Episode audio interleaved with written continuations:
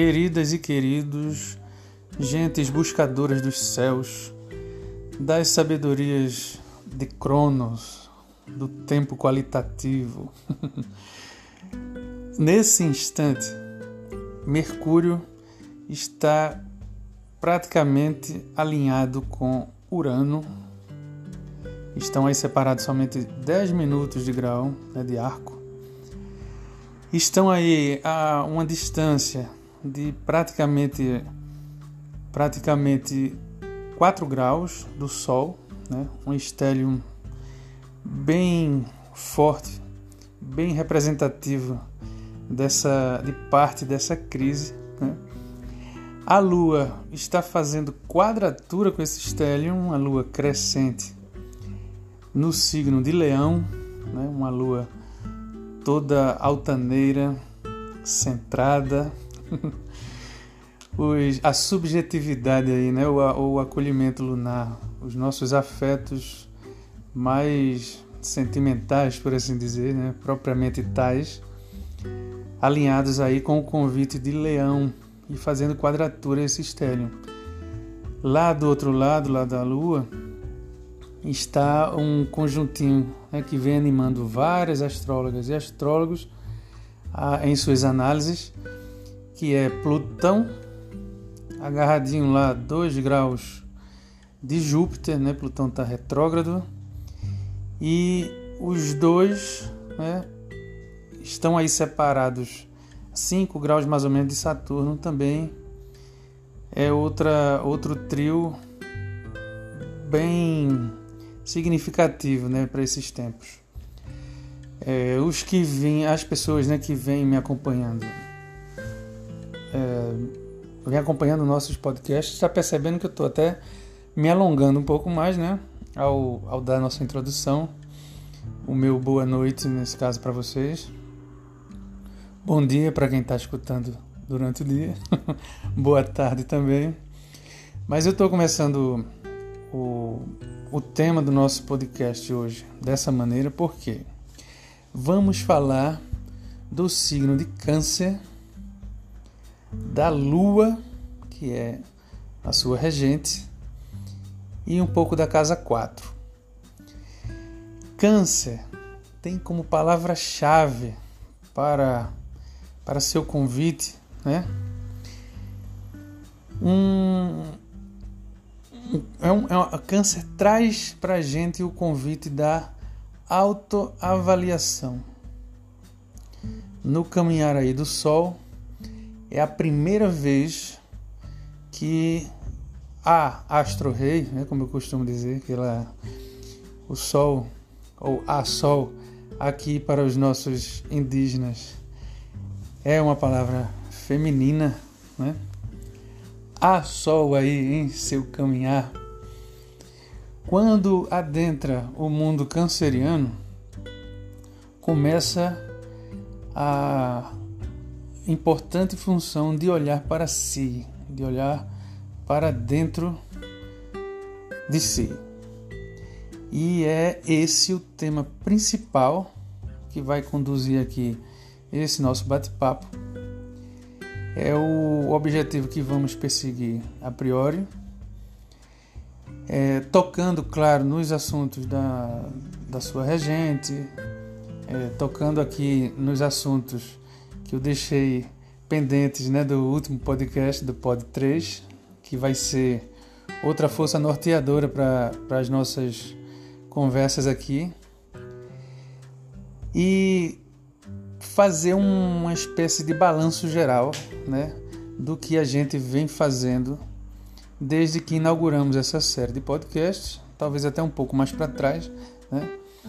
Essa série intitulada Podcasts do Novo Mundo, né, inaugurada com a entrada do Sol em Ares no dia é, 20, se eu não me engano, se minha memória não me falha, se minha lua não me falha, no dia 20 o Sol entrou, no dia 20 de março o Sol entrou em Ares, inaugurando aí este novo ciclo, né? Tá difícil né, de concorrer com o, o Coronga, né, com o Covid-19. O Covid estourou, né, veio aparecer pra gente aqui no Brasil alguns dias antes, seis dias antes, seis, dez dias antes com mais força. E aqui eu não estou falando dos primeiros casos nem nada disso, estou falando de quando a coisa, o bicho começou a pegar, né? Foi mais ou menos por essa época. E a gente vai fazer um apanhado aí geral disso tudo, porque assim o exige o signo de Câncer. Este é o Pod 4, né, o podcast número 4 do Novo Mundo. Meu nome é Bruno Albuquerque e estamos começando.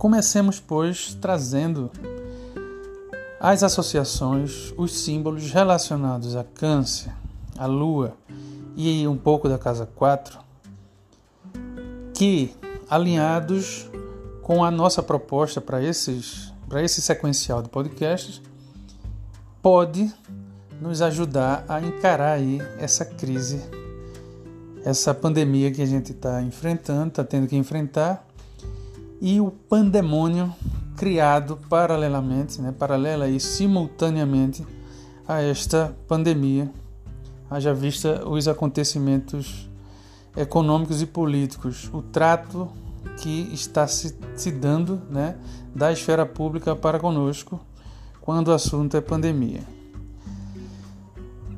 Qual é a ideia de quando a gente o que é que a gente quer dizer quando fala que câncer é um signo que convida à autoavaliação, a esse olhar para dentro. Né?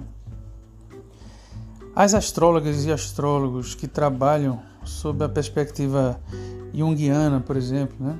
não que Jung tenha sido astrólogo, né? não tem nada a ver isso, mas dentre as várias perspectivas com que e abordagens com que a gente pode trabalhar a astrologia, tem alguns, alguns profissionais que têm o tem no seu no seu corpo de saberes a, a psicologia analítica, né, o, tudo que foi feito a partir do trabalho de Jung, que interpreta um pouco a, a mandala astrológica como, como uma, uma espécie de manifestação ou mal comparando, né, uma, um, fazendo aí uma, um comparativo entre as, algumas fases de nossa vida. Né? Assim sendo, se de, utilizando um pouco dessa perspectiva, não é muito a que eu utilizo, mas eu acho bem interessante. Né? Na hora que a gente olha para Ares né, e para os movimentos de Marte e de Casa 1, a gente bem pode associar esse tipo de movimento àquilo que os bebês, os recém-nascidos fazem. Né? O, que é que, o que é que fazem os recém-nascidos? Comem, fazem cocô, dormem, choram, comem, fazem cocô, choram. Eu vou parar por aqui para as mamães quarentenadas não quererem me, me trucidar. Mas é um pouco disso né, que, que acontece. Ares, Marte e Casa 1 têm na sua constituição, é, os seus símbolos trazem muito a ideia de explosão, de ímpeto, né? aquilo que foge às vezes até do nosso controle. Aquela ação imediata, rápida, impetuosa, né? como os bebês, né? mal comparando como tem os bebês, eles choram como se fossem morrer de chorar. Né? chamam a atenção da gente muito valentemente para si, é, fazem aquilo que querem, né? eles não pedem, por favor, mamãe, pode trazer a minha fraldinha porque eu vou fazer um cocô aqui. não existe isso, eles cumprem né, a sua, a sua, o seu estar no mundo dessa forma. Do mesmo jeito que, quando nós crescemos um pouquinho, aquele que era o recém-nascido, que agora é um, um bebê, mas que já consegue aí de repente interagir de forma a se fazer entender um pouco menos aos gritos, né? E um pouco mais mostrando já que vieram, os bebês a lá, touro, é, Vênus e casa 2, eles já conseguem, as, os, as pequenas crianças, as crianças pequenas, ele já consegue identificar pelo menos é, aqui as coisas ou os elementos que são dele ou dela. Né? A, a Casa 2, a gente fala sempre da associação que existe entre a Casa 2 e o nosso patrimônio, né? o patrimônio objetivamente falando e subjetivamente falando. As ideias estão aí, as ideias que a gente, que a gente tem, é, as nossas opiniões muitas vezes, né? é o corpo subjetivo, vamos dizer, de nosso patrimônio, enquanto objetivamente falando estamos falando de dinheiro, de, de patrimônio, de casa e tal. Uma criança né, que já não é mais aquele recém-nascido, que agora que ele já sabe fazer valer um pouco a sua, o seu jeitão, né, a sua presença, começa a dizer que algumas coisas dali é dela ou dele. Um brinquedo, uma, é, uma, uma roupa, a mãe né, e o pai, minha mãe, meu pai e tal. Do mesmo jeito né, que, na, que touro e Vênus e a casa 2 tem a ver com essa, esse trejeito nosso de resguardar nossas opiniões, de, de, de pensar aquilo que nos cerca, aquilo que é nosso enquanto estrutura. A gente falou disso um pouco na um pouco não, né? Bastante. É, no, no podcast 2.2, né? Mas não sob essa perspectiva. A gente falou lá de uma outra forma. E aí vale já, né, fazendo uma, uma primeiro, um primeiro balanço, que é isso que câncer pede a gente, aí vale que para a gente colocar esses assuntos de Ares e Marte, Touro e Vênus no nosso dia a dia, a gente pode pensar de cara, né, e isso a gente falou nos podcasts anteriores, a gente pode pensar de cara no que são as ações relacionadas ao exercício físico, né, que a gente não pode estar tá deixando de fazer durante essa quarentena. Eu já estou há dois parado com preguiça, né, por desorganização do temporal aqui na minha quarentena. É, mas já separei alguns elementos aqui para voltar a fazer amanhã. Tenho algumas amigas e alguns amigos que estão fazendo, estão dando aulas, às vezes de forma gratuita, né? Mas eu faço campanha, pelo menos para as pessoas que eu sei, né, que da competência, eu faço a propaganda e peço para que a pessoa possa colaborar de alguma forma com aquela profissional, com aquele profissional. Né? Suelen Egito, aqui deixo um cheiro para ela, que é uma das mais competentes que eu conheço. Sabe o que está fazendo, está tá dando show em casa nesse sentido. Né? Monique Muniz também, que é outra lindíssima, é, trabalha com dança do ventre, trabalha com balé, está fazendo de sua casa atividades nesse sentido para que ninguém fique parado e que a saúde da gente aumente por conta desse fluxo de vida que circula quando a gente faz exercício físico. Então, quando esse, esse sequencial de podcasts começou, é, é nesse sentido que a gente quer, é esse o mínimo que a gente quer alcançar, que é que a pessoa saiba, quando escute as palavras Ares, Marte, Casa 1, comece a botar o esqueleto para mexer. Porque é assim que a gente vai garantir a que a nossa imunidade esteja em alta durante esses dias. Então, se você não está fazendo seu exercício físico, se você não está dançando, se não está se organizando de alguma maneira para mexer esse corpício na sua casa, comece a fazer já, certo? Para quem for profissional nisso, dá uma olhada no seu mapa, né? os que já fizeram o seu mapa natal, olha onde é que está o seu Marte natal, olha em que signo ele está ele está pousado, né? Veja onde está o seu Ares, né? E se tiver, e se for uma pessoa ousada, ainda vai mandar um e-mail, um e-mail, né? que, que antigo, né? Vai mandar ainda uma mensagem para este astrólogo e perguntando assim, Bruno, você falou disso, disso, disso, e eu queria entender isso, isso e aquilo. Aí, se divulgar muito meu trabalho, eu garanto que eu respondo para você. A minha Vênus, minha gente, é perversa. Vocês não conhecem. Algumas pessoas já conhecem, né? A minha Vênus é podre. e voltando. Quando a gente fala de touro e Vênus, né? A gente está falando minimamente de uma boa nutrição. E boa nutrição significa não a gente comer muito, mas a gente comer bem. Separar o joio do trigo, né? começar a olhar para a nutrição, entendendo que ela é a base da nossa saúde, né? que não tem saúde não tem nada a ver com médico e menos ainda com essa medicina é, o que a gente conhece, que é a medicina ocidental, né? que é a medicina dos remédios, do envenenamento. Quando a gente fala de saúde em astrologia, melhor do que falar em termos de remediar, de, de uma série de bobagens, é melhor a gente começar falando da casa 2 de Vênus e de Touro. Isso é, chega a ser heresia para certas tendências astrológicas. Eu falo aqui sem muita papa na língua. Então, quer começar a utilizar é, Touro, Vênus e a, de certa forma, casa 2, olha no seu mapa o que é que tem aí na casa 2, onde é que está Touro e onde é que está a sua Vênus e comece a se cuidar, se alimentar bem, cuidar da aparência física, porque é importante, não ficar um quarentenado ou uma quarentenada fedorenta. né? A gente precisa cheirar bem para estar tá bem com os outros. Né? A gente precisa estar tá com a autoestima lá em cima. Às vezes o fato da gente caprichar na nossa imagem, de olhar para o espelho e se sentir bem, faz a gente, faz um bocado de processo começar a andar. Né?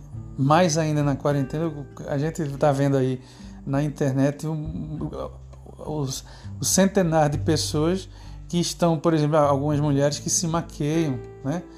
Que dizem, meu Deus do céu, a que ponto chegamos? Eu estou totalmente, é, como é que tem uma palavra? Eu estou montada, né? para ficar na minha casa. É, isso ajuda muito para gente. Né? Não precisa estar tá montada necessariamente, mas quem sente essa necessidade se monte mesmo. Né? É, faça desse dia a dia um dia a dia menos penoso. Para as pessoas que precisam sair de casa, também vale a mesma, a mesma ideia, né? colocar essa, esse ânimo para cima, porque a fim e a cabo ninguém sabe o que é que vai acontecer. Então, mesmo essa turma mais fatalista, eu às vezes estou no meio deles, mesmo os mais fatalistas não tem como dizer como vai ser. Então pode ser realmente que passada essa crise toda, é, fique mais em pé alguns elementos do que a gente pensa que ficaria. Né? Mas essa é uma ideia para a gente perseguir. Quando se falar de touro e de Vênus, por favor, né, em nome da nossa saúde, da nossa saúde como coletividade toda, trate direitinho de si, tente encontrar algum conforto ou alguma serenidade nisso tudo. Quem está falando para vocês é uma criatura totalmente destemperada para esses assuntos. Né? Eu pego briga com Deus e o mundo, mas eu juro que eu estou fazendo esforço em nome da minha saúde mental, da saúde mental das, das pessoas com quem eu convivo. Né? A ideia é que a gente saiba que para combater essa crise a gente vai precisar fazer um esforço, um esforço mesmo sobre-humano está demandando, o vírus está demandando isso de todo mundo. O que é então que na área de Gêmeos, Mercúrio e Casa 3 a gente pode fazer de prático para se ajudar durante esse período de crise? Ontem o podcast foi todo para falar disso, né?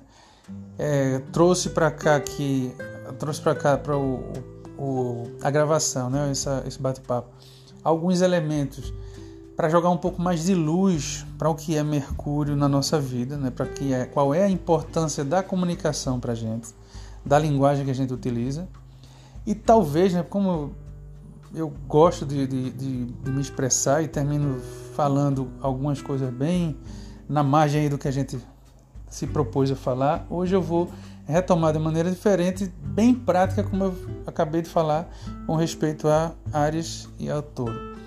Gêmeos naquela perspectiva lá das pessoas que gostam da perspectiva junguiana, estando aí relacionado à casa 3 e a Mercúrio, ele pode ser comparado, né, os seus temas podem ser comparados à época em que a gente está começando a se socializar com os outros. Né? É, quando a gente diz que Mercúrio é o pai aí das nossas, da nossa expressividade, é mal comparando como tudo, como o período na escolar da gente, né? A gente começa a se separar dos pais, porque tem um período durante o dia que a gente passa separado de casa, né? Nessa, nessa separação dos pais, a gente já ganha em termos de independência, a gente ganha em termos de curiosidade, de experiência, né? fora daquela asa grande do pai e da mãe. E além disso, a gente vai enfrentar esta criatura que não conhecemos ainda, que é que são né, as pessoas que convivem conosco. Então, combinado, né, Mercúrio com Vênus, o que é que a gente pode, pode ver de cara? A gente precisa saber se relacionar com os outros. A nossa linguagem tem que ser construtiva nesse sentido. Cada vez que a gente fala por falar, ou a gente cutuca o outro, e aqui eu estou falando isso e estou pensando né, no, num grupo de, de primos e primas que eu tenho, que eu sou o maior provocador de encrenca lá. Né? É, eu me dei conta disso há alguns dias, quer dizer, há alguns meses, às vezes eu tentei sair do grupo, né, desse, desse grupo, por não concordar pela, com a, a maioria da, das ideias que circulam por lá. Vocês devem imaginar o que é que rola lá. Mas isso não justifica né, o, o tipo de ação, hum, vamos dizer, de, de botar fogo no circo que muitas vezes eu, eu faço, né? seja por, por estar trasvasado de tanto ódio, né? Porque o ódio contamina a gente. Seja pelo que seja, né? Há uma necessidade imensa da gente colocar a partir de nossa presença a presença do outro nesse espaço de convivência. Ontem a gente falou exageradamente na necessidade que a gente tem hoje de, de se encontrar enquanto nação né? e da dificuldade histórica econômica, sociológica, antropológica, né, de fazer, de, de tocar diante um projeto de nacionalidade, porque existem políticas, verdadeiras políticas de desmembramento dessas possibilidades de nacionalidade. Os indígenas não são considerados na política, principalmente nessa política é, terrível, tosca que a gente tem agora. Mas não é de agora a resistência indígena. Eles lutam contra a, a invisibilidade, lutam contra o assassinato que é, é provocado, é promovido contra eles. Né? Mesma coisa os negros aqui no Brasil, negros e negras no Brasil, foram sequestrados de, das suas nações jogados aqui e até hoje precisam lutar pelo mínimo que é a visibilidade de serem reconhecidos enquanto pessoas. Porque a memória escravocrata nossa não permite com que a gente se relacione com essas pessoas da maneira digna e devida. Menos ainda, né, compensadora, porque eu sou dos que defendem uma compensação histórica aos povos que foram assaltados. Não vou entrar aqui no detalhe, mas se a gente pensar que somos constituídos, nossa, no, no, os grupos étnicos aqui do Brasil são imensos, né? a diversidade gritante, e a gente não consegue encarar as, as mulheres trans dentro dos nossos quadros, se a gente não consegue encarar negros e negras como eles são, como elas são, as mulheres estão fora das políticas é, que deveriam ser promovidas para todos e todas, os indígenas também, ou seja, o, todo o movimento de colonização foi para que nós é, nos protejamos de uma de um, uma imagem criada perversamente criada para que nós tenhamos medo, tenhamos ojeriza, tenhamos raiva e assim vai. O jeito normativo, branco, heterossexual, eurocêntrico, demoniza todas essas pessoas, as pessoas negras, as indígenas, as LGBTs, as mulheres. É, toda a diversidade de gênero, né? e não é de hoje isso. Este, esta criatura ignóbil, essa, esse ser que está ocupando o chefe do executivo do Brasil, é somente a ponta de toda uma política desenvolvida, feita, refeita desde o famigerado dia em que os europeus pisaram nesta terra. Certo? Vocês veem como eu fico transtornado né, com isso, porque é um tema que é, é absurdo a gente estar a esse tempo e não saber lidar com esse tipo de diferença. Né? São políticas inteiras que não é Bruno que se é, que fica com raivinha do primo porque o primo é bolsonarista. É política, atividades de governo que demonizam essas pessoas, que fazem da vida dessas pessoas muitas vezes um inferno. Como é então que a gente se antepõe a esse tipo de política? Isso é o que a gente precisa fazer hoje. É por isso que a casa 3, Mercúrio e Gêmeos é capital nessa crise. São temas capitais para a gente sair delas com um mínimo de dignidade. Do que é que eu estou falando? Mude a sua perspectiva, leia, experimente noções novas de relacionamento com as pessoas que lhe cercam. A gente precisa conversar com as crianças para que ela entenda o que está acontecendo, pelo menos a possibilidade né, de dela entender algo que, que elas entendam a partir desse novo jeito de, de relacionamento, né?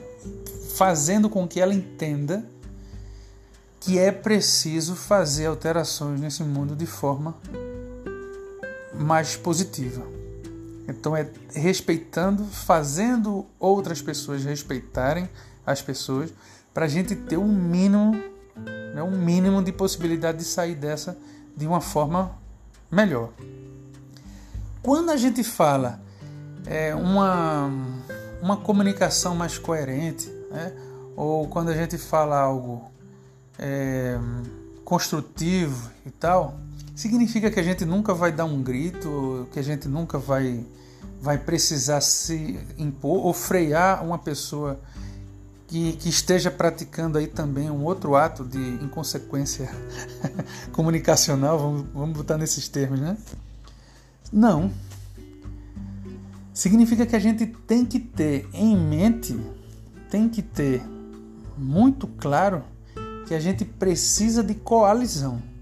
Dentro do processo, para se chegar a essa coalizão, existe um milhão de fatores, um milhão de ideias, de ideologias, de argumentos. Existe tudo isso que a gente constrói, né? Tá dentro dessa seara. Não vai ser uma, não é um projeto fácil. Talvez seja um projeto, um projeto que nunca vai ser realizado. Mas para a gente, galera, o que importa é o caminho a ser feito. O fim disso tudo deixa que aconteça. A gente precisa promover a jornada. É agora, não tem mais para onde. Não tem mais futuro se a gente não corrigir isso agora. Ontem a gente falou disso também. Somos uma espécie em decadência e na humilde opinião deste que vos fala, o princípio da decadência é essa percepção equivocada que a gente dá para o tema comunicação e linguagem. Foi o que ficou entendido de ontem. Então vamos lá. Enquanto Ares vai suscitar na gente bons exercícios físicos, atividade física, movimento, Touro vai significar boa nutrição, um certo conforto, alguma serenidade, né? algo que faça com que a gente se sinta um pouco mais reconhecido e mais altaneiro, né? mais estruturado. E Gêmeos, né, o, e Mercúrio, vai falar desse tipo de relação que a gente tem que construir.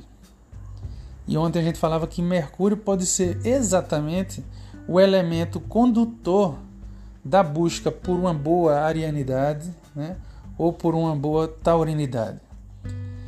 E as pessoas que não conseguem realizar isso?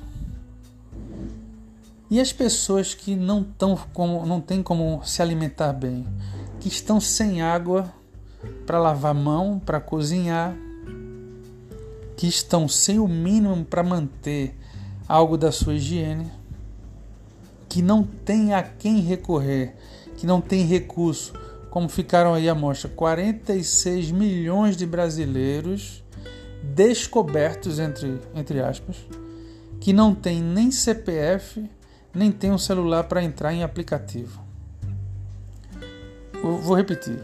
46 milhões de pessoas que não existem para o sistema brasileiro de, de CPFs, de INSS e companhia. Tem zero segurança social. Quem é que vai fazer por essas pessoas? Porque, minha amiga, meu amigo, se não é você a fazer por essas pessoas, você vai morrer. Eu sinto informar isso dessa maneira. E aqui eu já estou praticando dessa comunicação. Eu sinto lhe dizer né, que você vai morrer por uma coisa que antes você pensava que não tinha nada a ver com você. Hoje você sabe que tem a ver com você. Comigo. Se não for, se a gente não inaugurar essa perspectiva coletiva da vida, a gente vai estar assinando no, o nosso atestado de óbito aceleradamente ou antecipadamente. Do mesmo jeito que a gente trouxe para esses três lugares aí da astrologia, o quarto é esse que a gente está tá trazendo hoje, que é da avaliação canceriana, do balanço. Aliás, é isso que a gente está fazendo, né, fazendo esse balanço geral. Mas aí cabe um pouquinho a gente falar um pouquinho mais diretamente da Lua né, e do lugar que, que esses assuntos onde esses assuntos rolam para a gente.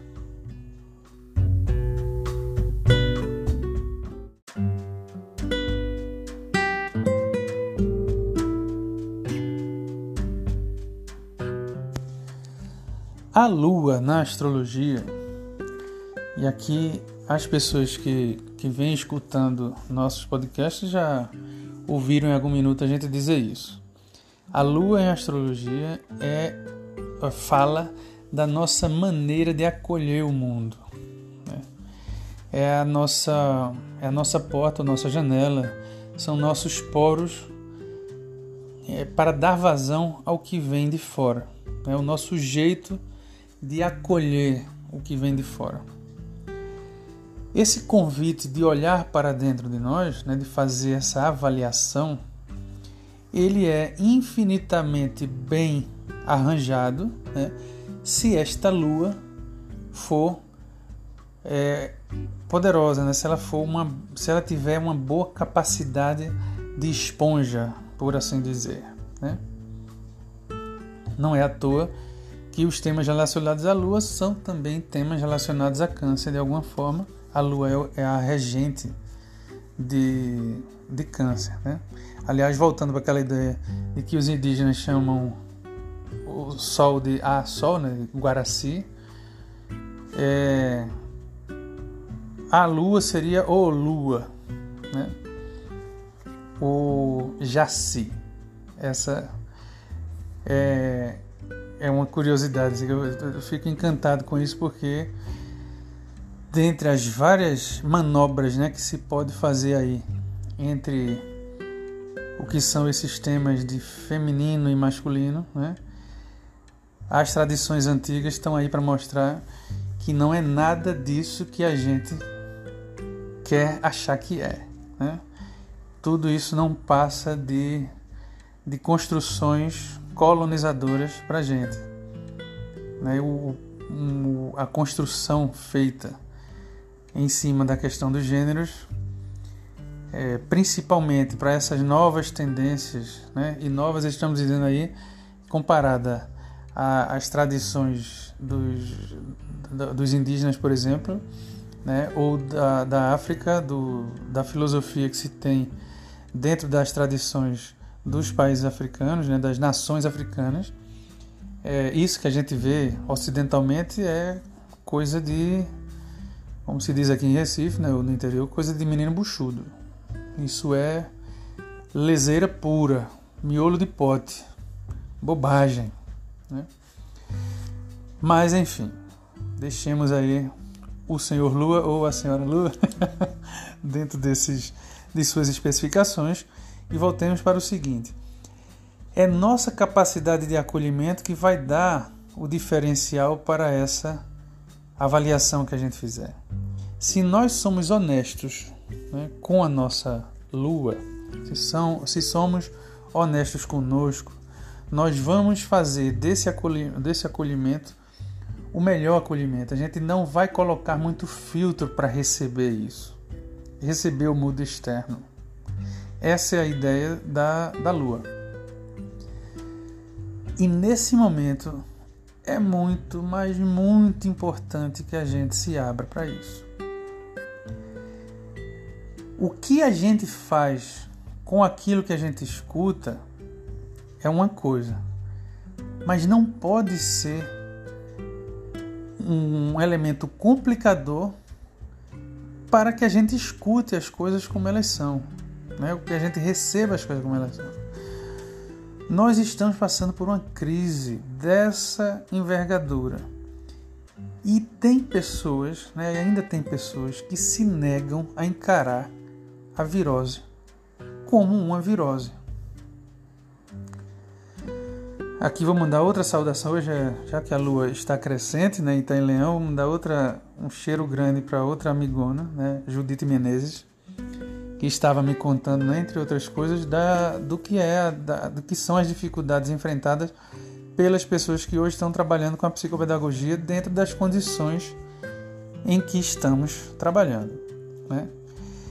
é, das agonias que, que, que é, está interagindo com crianças com dificuldades, com as mães e os pais dessas crianças, e a dificuldade que é não estar de corpo presente lá para a gente poder ter o, o argumento presencial ali na hora, para que a mãe ganhe a confiança da terapeuta, né? que a terapeuta saiba como a mãe está recebendo aquilo ali, aquela, aquela notícia, ou o pai ou a criança.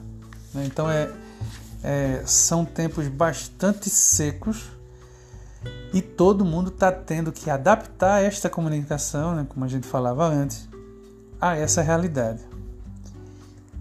Abrir-se para encarar as coisas, para acolher melhor, muito melhor do que o verbo encarar, será sempre esse acolher.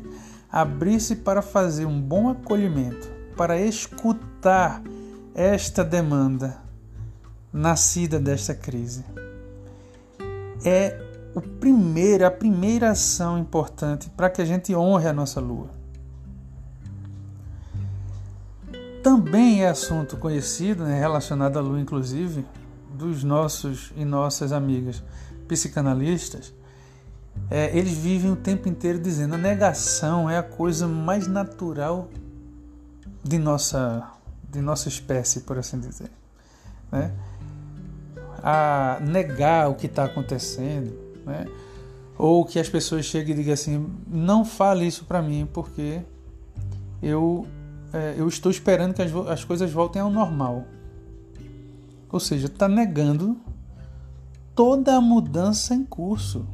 A vida está de pernas para cima e a pessoa se acha ainda, né, está trabalhando com a prerrogativa de que isto vai passar e que as coisas vão voltar a ser como antes. Né? Claro que se a pessoa nega o, todo o fluxo de mudanças que está acontecendo hoje, as ações dela vão se calcar em cima dessa crença, em cima dessa escuta. Ela filtra e todo mundo faz isso, né? Aqui não é, não é julgamento que a gente está fazendo, é, são, é propondo uma outra perspectiva, né? Observação das perspectivas e proposta de outras. Que é isso da gente receber, né? silenciar um pouco, receber, saber que todo o caos que está acontecendo, da recessão que bateu na porta, que já está aqui, saber que o Brasil hoje é o maior epicentro da virose.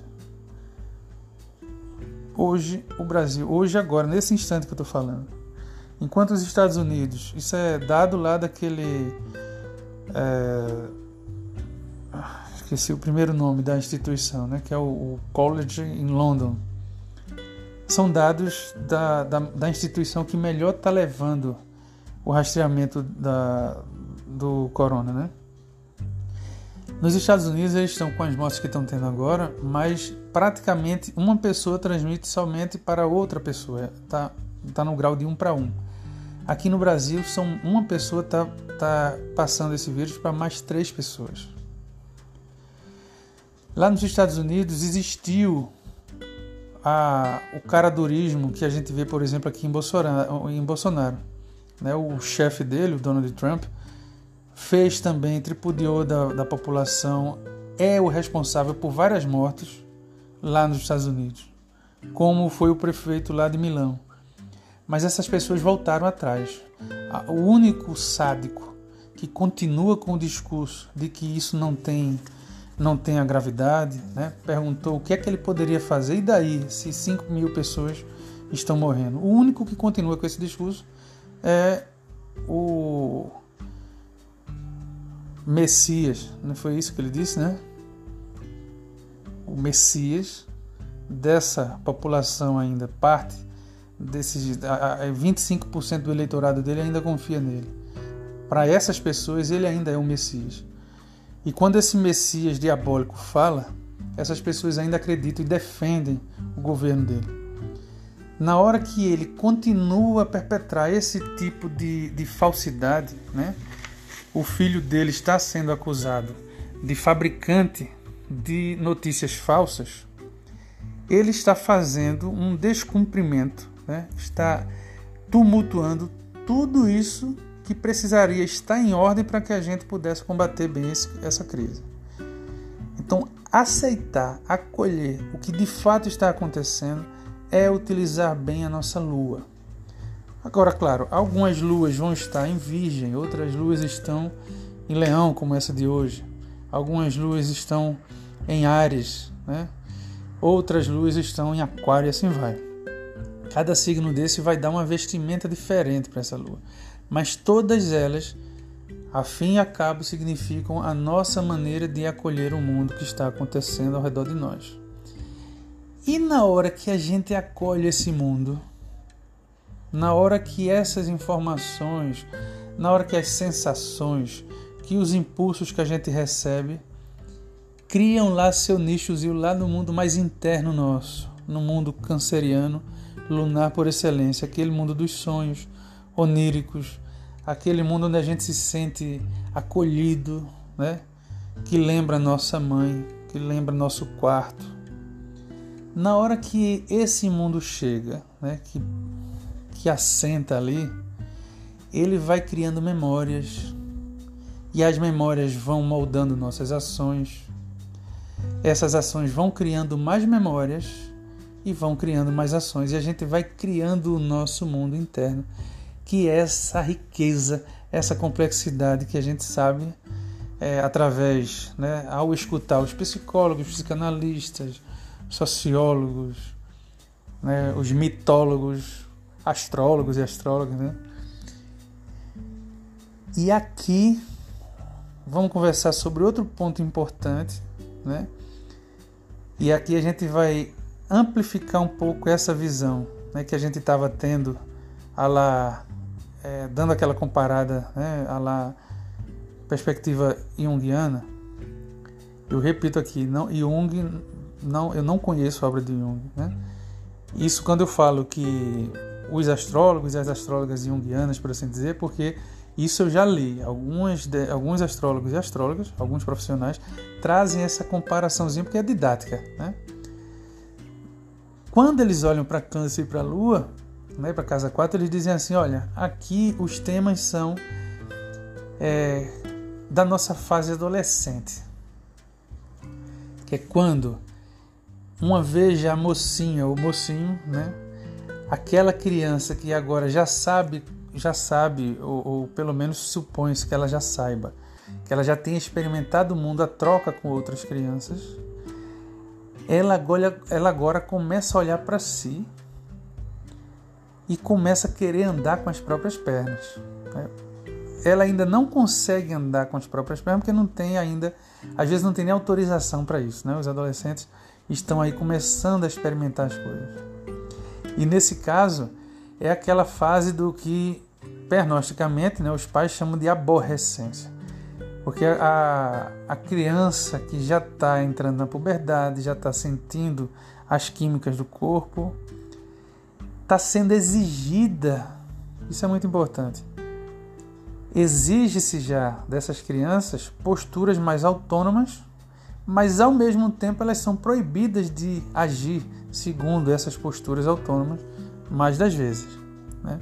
Então é nesse período aí que vamos dizer que flore, que aflora essa as, as simbologias, as associações relacionadas a câncer e a lua. Então lidar hoje bem com esse com esses elementos é a gente tentar criar essa crostazinha, essa, essa casa nossa, esse mundo mais interno. Né?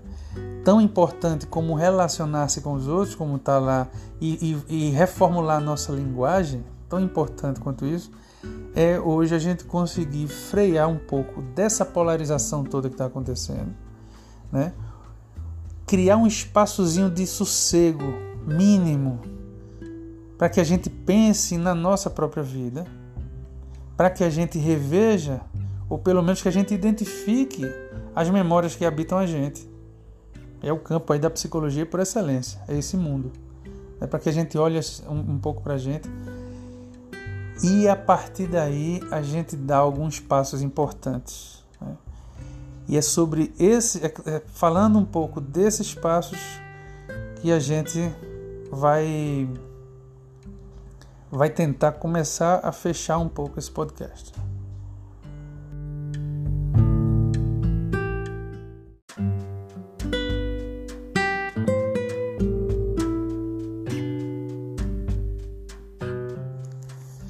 Queridonas e queridões, por mais que a gente apresente né, essas, essas ideias astrológicas dessa forma organizada, didática, ou pelo menos aparentemente didática. Não sei até que ponto eu estou sendo didática, aqui ali eu recebo alguns feedbacks bacanas, mas a gente quer sempre melhorar né, para deixar o jargão é, nefasto do academicismo, da arrogância e da vaidade embaixo né, e conseguir horizontalizar essas relações.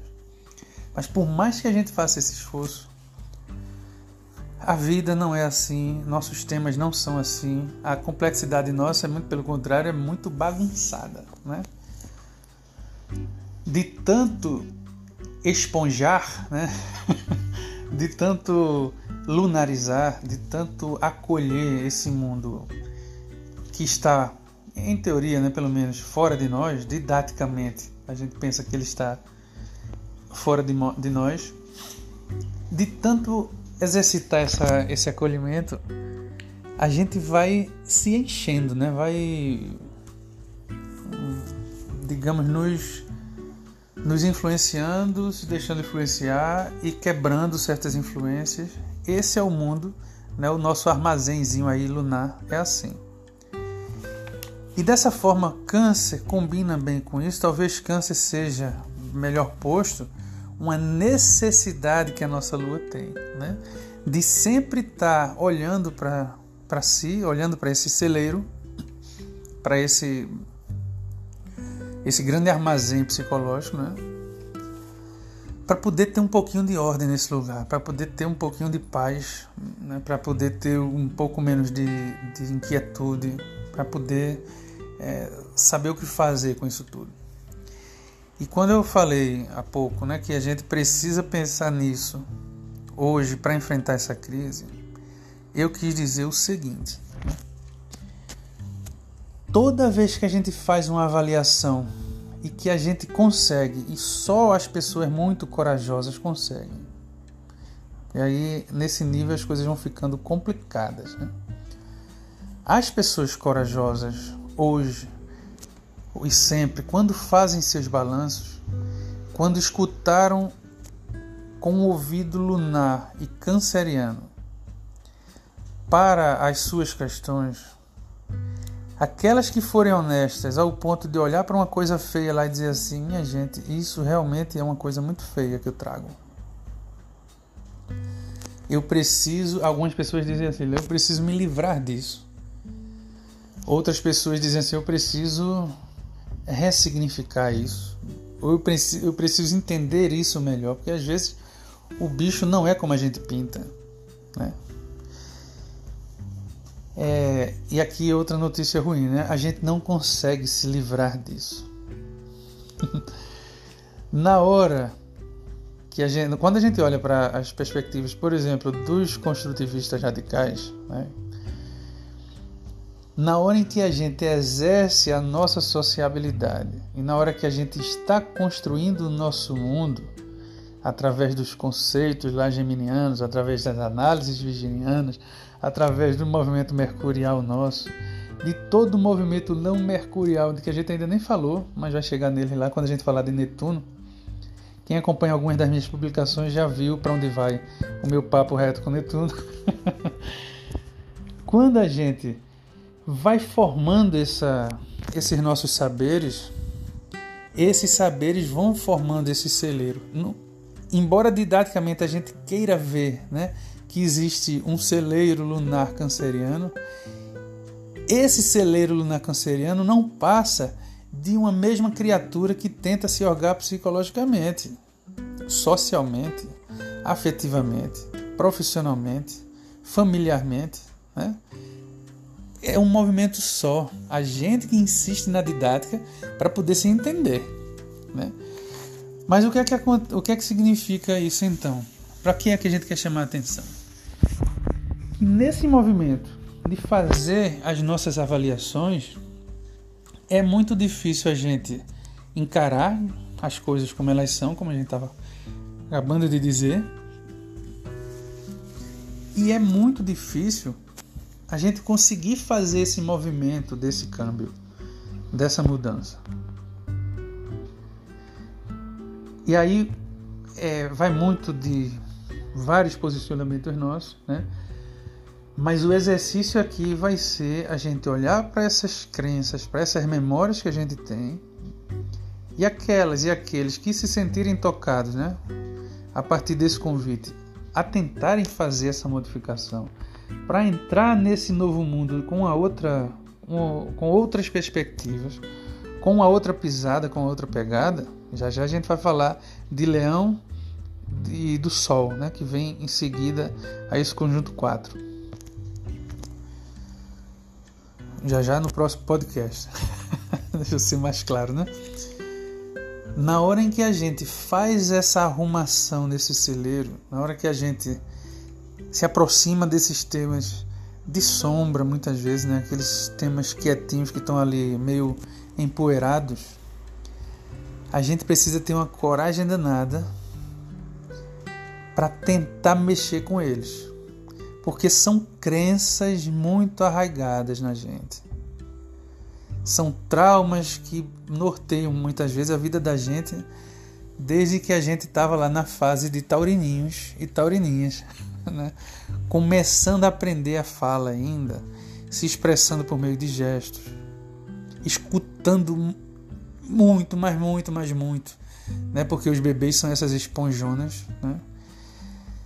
E aqui eu nem vou entrar no mérito se há bebês chegando aí com, com sua carga, pelo menos parte da, da carga dela já pronta, né, como algumas perspectivas querem trazer. Enfim, o assunto dá para muito. Mas a questão é, a gente não, não vai discutir muito, né? O que é praticamente sentido comum é que ao tentar mexer nisso, a gente está lidando com crenças, com memórias, com aquilo que funda a nossa psique. mexer nesses processos é tão urgente quanto difícil. Se é, se é muito difícil no nosso dia a dia, né, e todos os terapeutas têm milhões de histórias, né, porque escutam essas histórias justamente, milhões de angústias, de inquietudes das pessoas que tentam fazer esse trabalho, né, das, do, dos, dos corajosos e corajosas que sentam numa, numa sala com uma pessoa que eles não conhecem e começam a abrir o coração ali para tentar modificar o seu comportamento, porque aquele comportamento, nossos comportamentos são inadequados muitas vezes, muitas vezes para nós mesmos, para nós mesmas. E é nesse, nesse lugar aí dessas crenças né, que a gente precisa estar tá muito, mas muito, mas com muita vontade de mudar. Por quê? Se a gente mexe nesse angu e não coloca alguma perspectiva, alguns assuntos, algumas é, percepções no lugar das, das, das mais impressões, dos traumas que a gente tem, ou se a gente não pega esse, esse, esse montante que funda a gente e dá um novo significado, muito desse trabalho está arriscado aí por terra. Vejam lá né, todo o movimento que pode ser produzido, ontem falávamos disso aqui, todo o movimento que pode ser produzido, feito, firmado a partir dos nossos medos. Por que é que é tão difícil muitas vezes a gente aderir a uma mudança? Porque a gente não sabe o que vem a partir, a partir dela. E aqui vou de novo para uma amigona minha, né, que é Vilda Fagundes, que é uma, uma terapeuta de primeira, trabalha com medicina chinesa e com acupuntura, profissionalíssima. E eu me lembrei disso agora porque no processo que eu faço com ela, né, eu, eu sou é, um dos clientes dela, é, a gente toca muito nesse assunto, né? De como é difícil né, harmonizar os nossos corpos, porque é assim que a, a medicina chinesa olha para a gente, né, um conjunto de corpos aí que precisam ser harmonizados.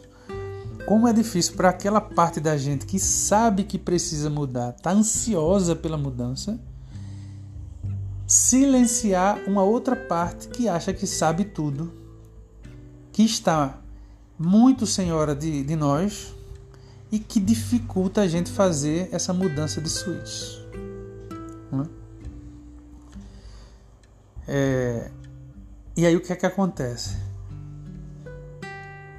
Para lá da coragem de começar um processo, da honestidade que é preciso que a gente tenha, e lá vão aí coragem honestidade, né, que são atributos que a gente deve cativar nesse período de crise tem um elemento aí que é a, a construção de novos arcabouços para a gente, a construção de novas perspectivas, de novas possibilidades, mesmo sabendo que a gente pode estar tá colocando o pé pelas mãos.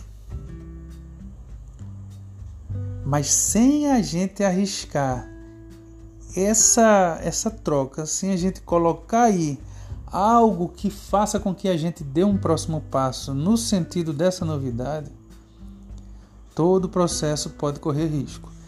E aqui a gente vai lidar com um tema, né, que aí honrando toda, todos os estudos é, das pessoas, né, que com muita honestidade, por exemplo, hoje ainda, né, insistem na perspectiva do coaching, por exemplo, né, que eu fiz alguns cursos nessa área, não sou o um especialista nesse sentido, mas tenho meus estudos nessa, nessa área, tenho a minha certificação é, e sou realmente um amante de uma das perspectivas do coaching, que é essa que eu vou apresentar para vocês.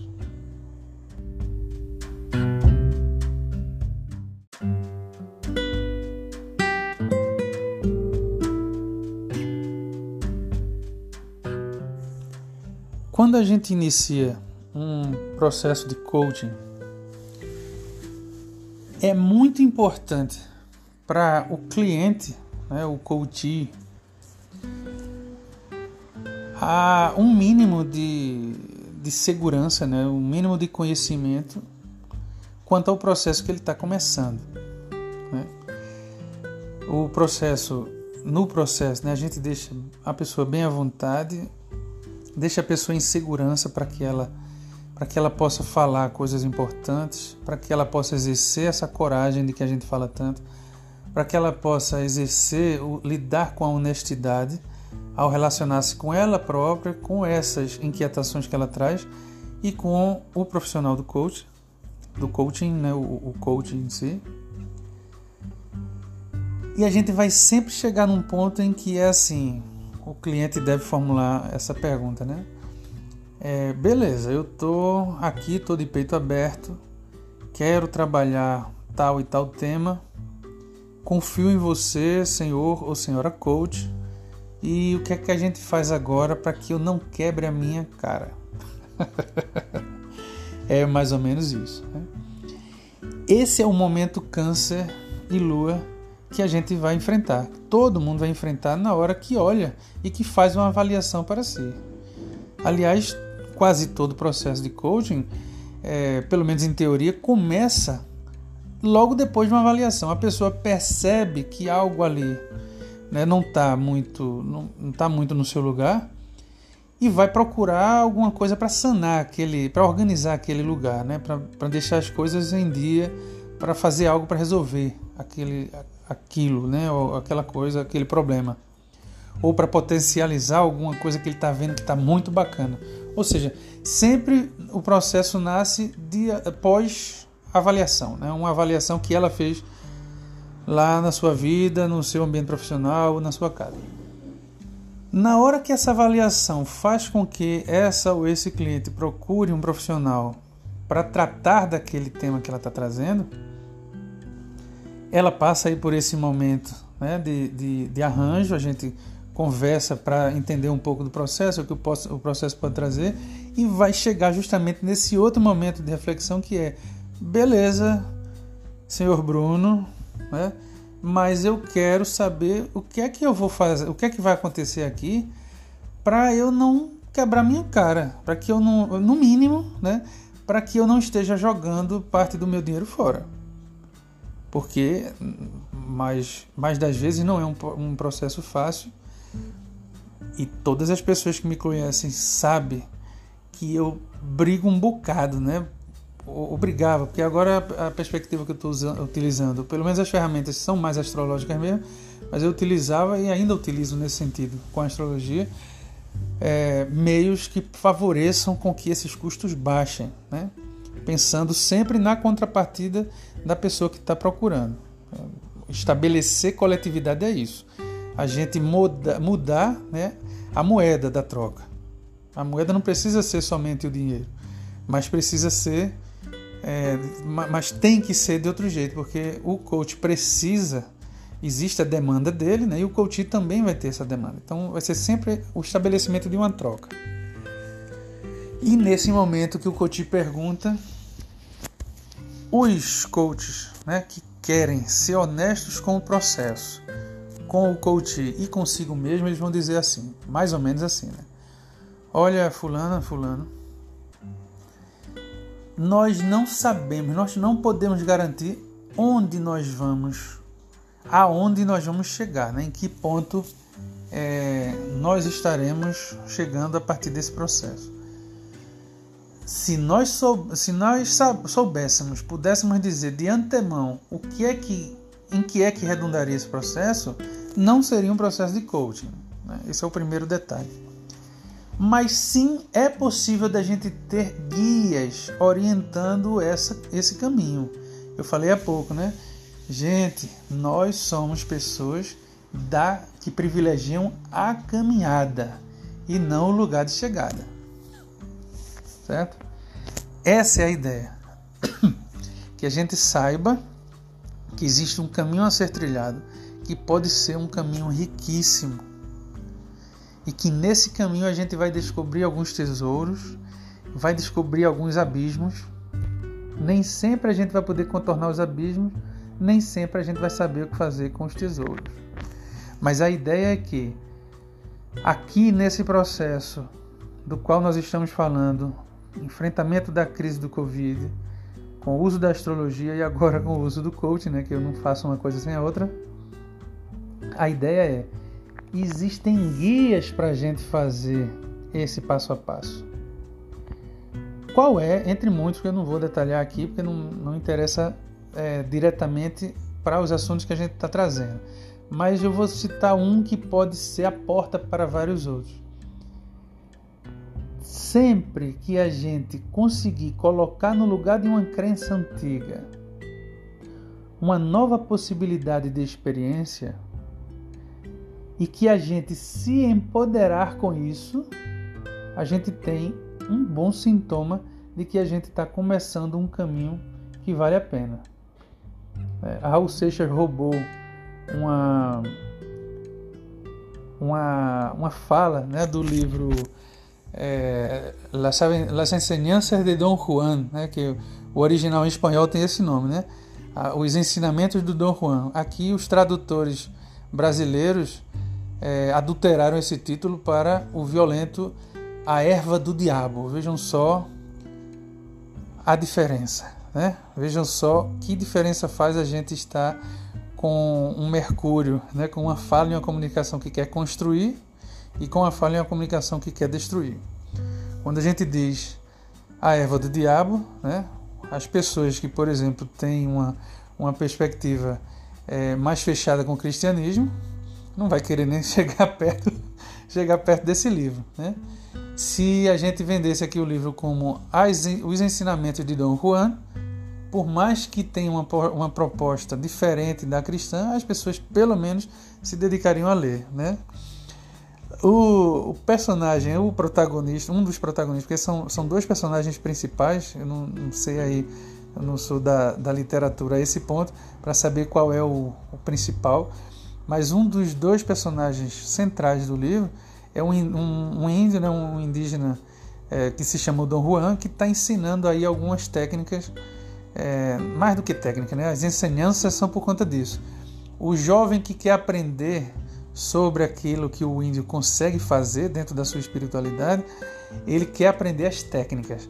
E o, o que o Dom Juan está ensinando para ele é que não são técnicas. Né? E numa das frases dele, é, o Dom Juan utiliza algo que Raul Seixas iria roubar para a música né, do meu amigo Pedro.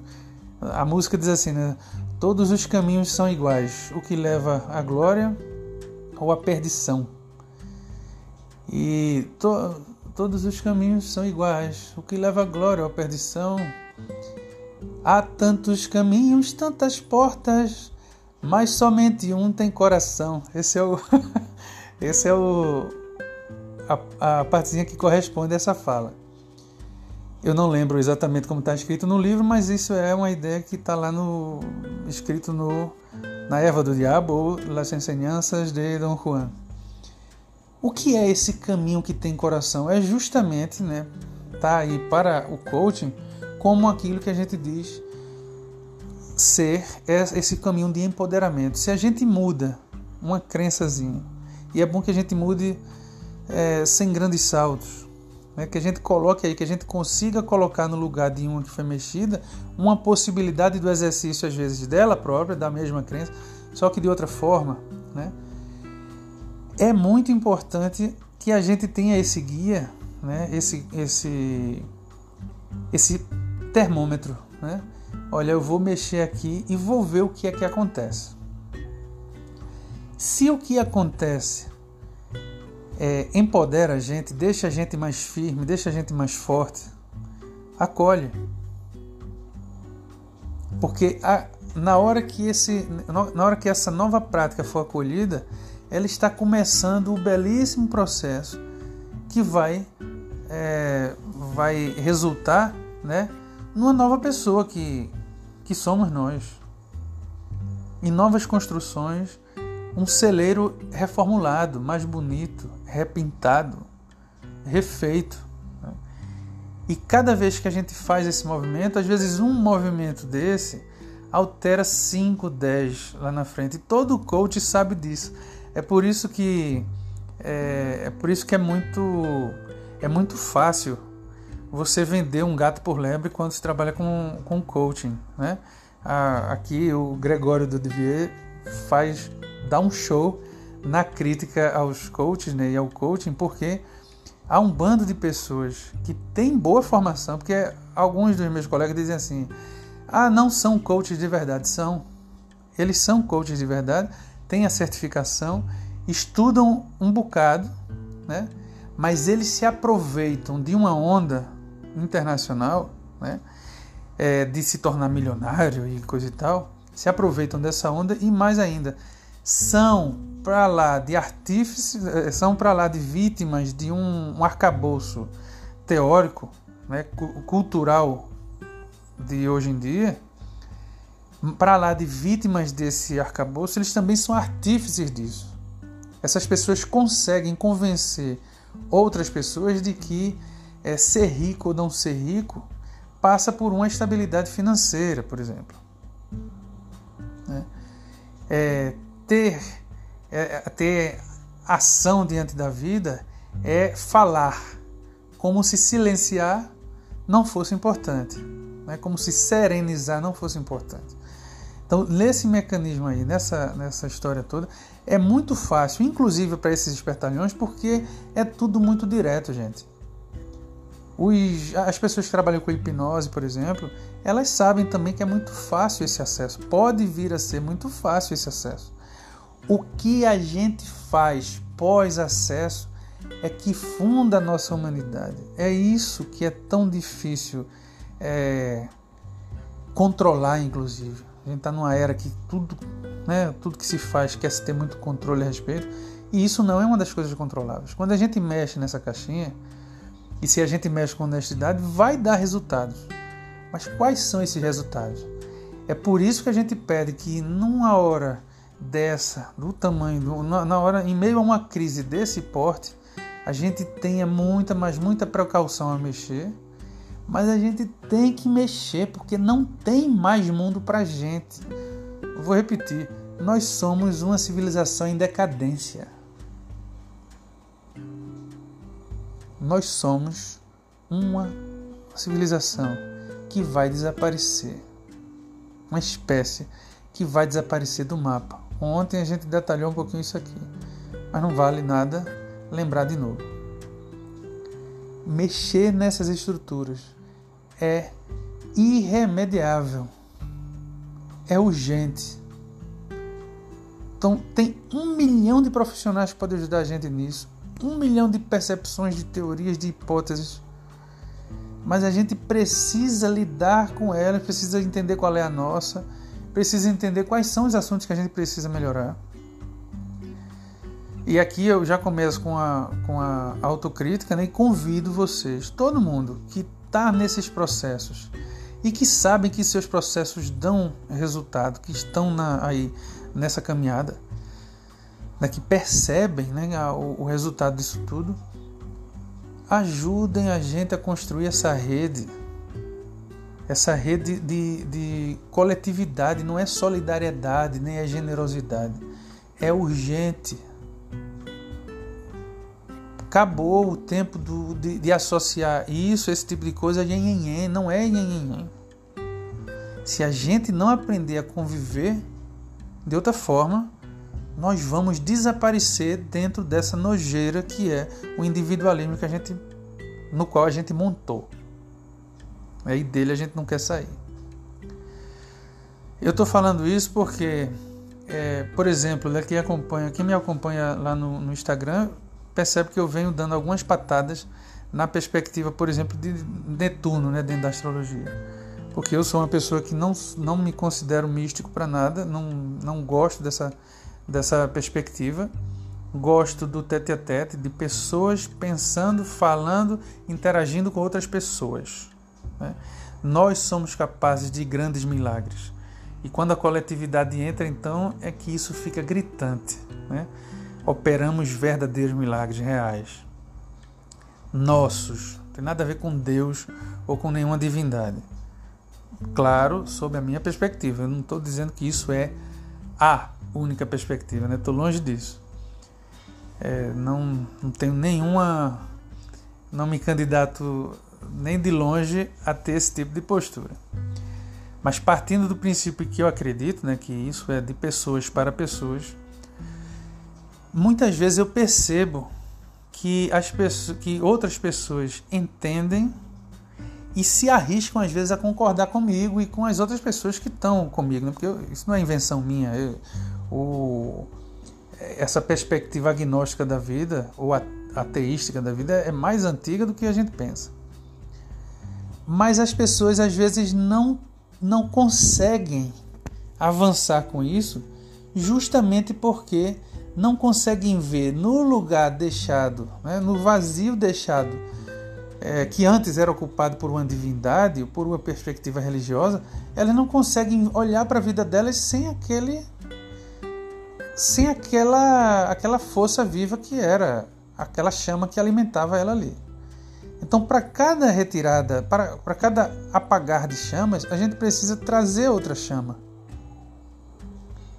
Eu aposto Estou né? apostando é, há muito tempo várias fichas né?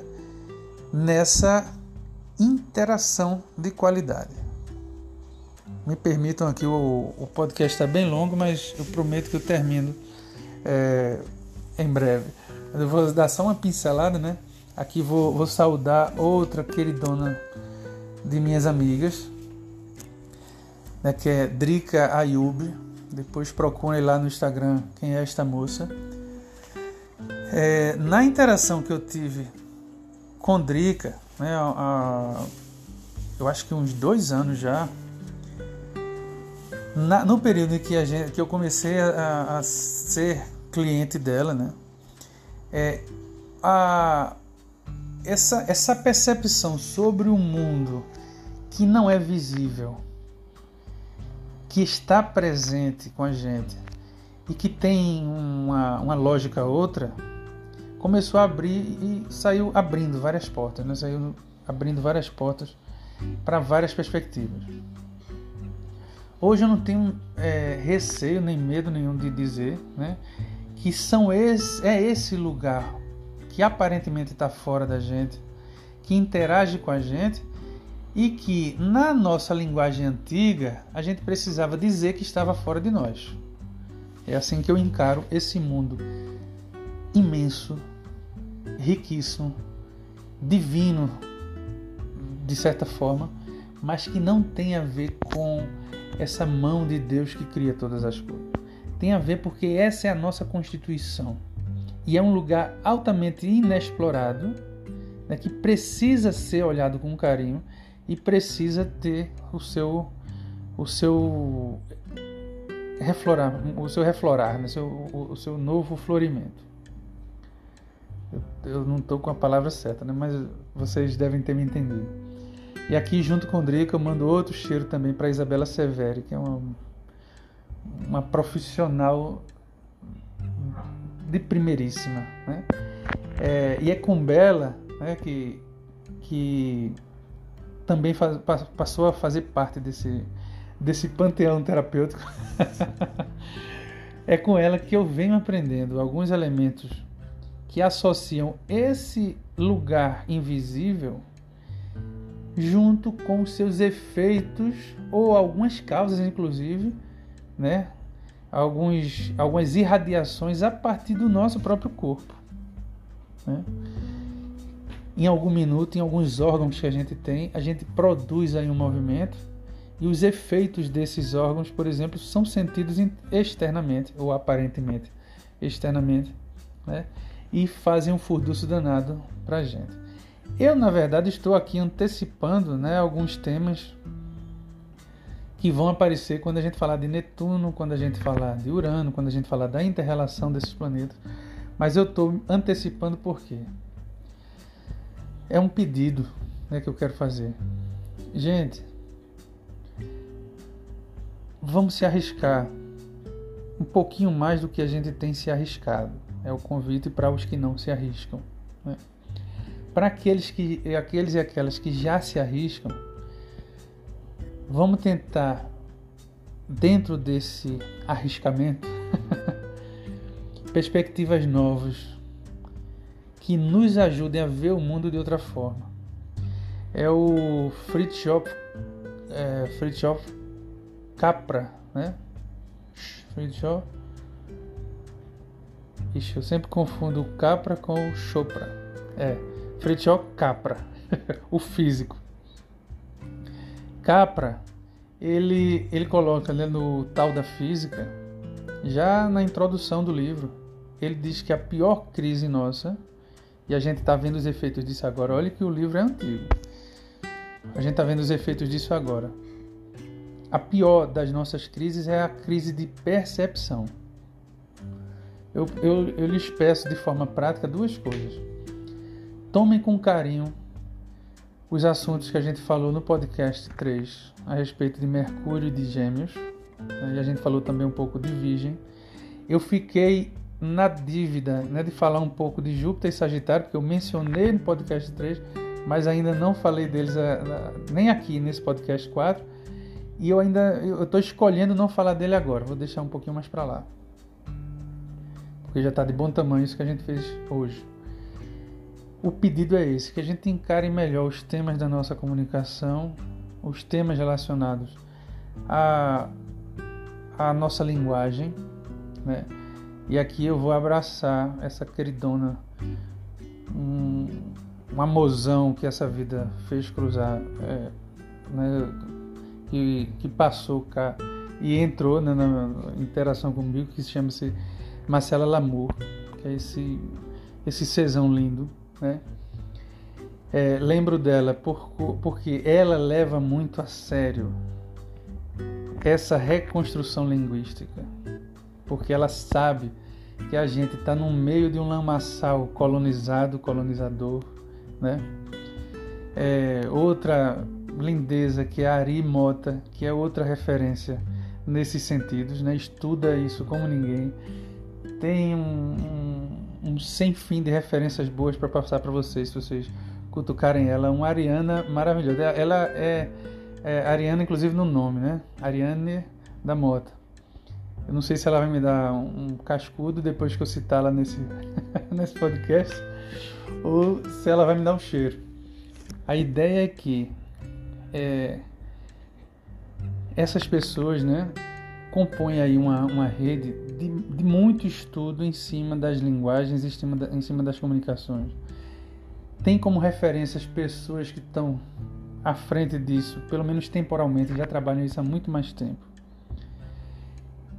E podem ajudar a gente nesse processo. E o segundo pedido é esse, que tem a ver com os assuntos de câncer e de lua e um pouco de casa 4. Quando eu digo um pouco de casa 4, é que eu não estou falando tanto das casas agora, porque são um pouco menos. É, estão um pouco mais à margem daquele foco central que a gente está procurando nesses podcasts. Né? Mas o pedido é esse. Vamos tentar fazer essa imersão da forma mais honesta que a gente achar. E para lá dessa dessa possibilidade de, de imersão individual que a gente consiga tocar algumas pessoas que estão ao redor da gente. E aqui estou é, bem longe daquela prerrogativa de faça essa mensagem chegar a outras pessoas, porque eu acho isso o fim, né? É, se o cristianismo é, tivesse Outro referencial diferente do de Paulo, né, do, do Saulo que se tornou Paulo, eu acho que o, essa que a sua história seria muito mais muito mais bacana, né? Quando quando Saulo lá diz que ai de nós, ai de mim, se eu escutar a palavra divina e não reproduzi-la, eu acho isso uma barbaridade. Uma, a palavra é essa. Eu acho isso uma barbaridade. Então não é isso. A ideia é que a gente consiga estabelecer uma coletividade não porque é preciso que a gente seduza pessoas, e sim porque a gente se abre com a escuta para as outras pessoas. Essa é a ideia. É um Paulo às avessas. A gente precisa estar tão aberto aos outros, ser tão acolhedores a perspectiva que vem com as outras pessoas, que a gente consiga criar uma rede suficiente em que caibam todas essas pessoas. Essa é a ideia. Eu vou ficar por aqui. Espero que esse, esses quilos de áudio não esmoreçam aí as, não esmoreçam vocês. Espero contar com, com as as colaborações de vocês para esses nossos podcasts e, e quero revê-los em breve, né? E que a gente possa sair dessa de uma forma muito, mas muito melhor do que nós entramos. Um cheiro grande para Sum 6.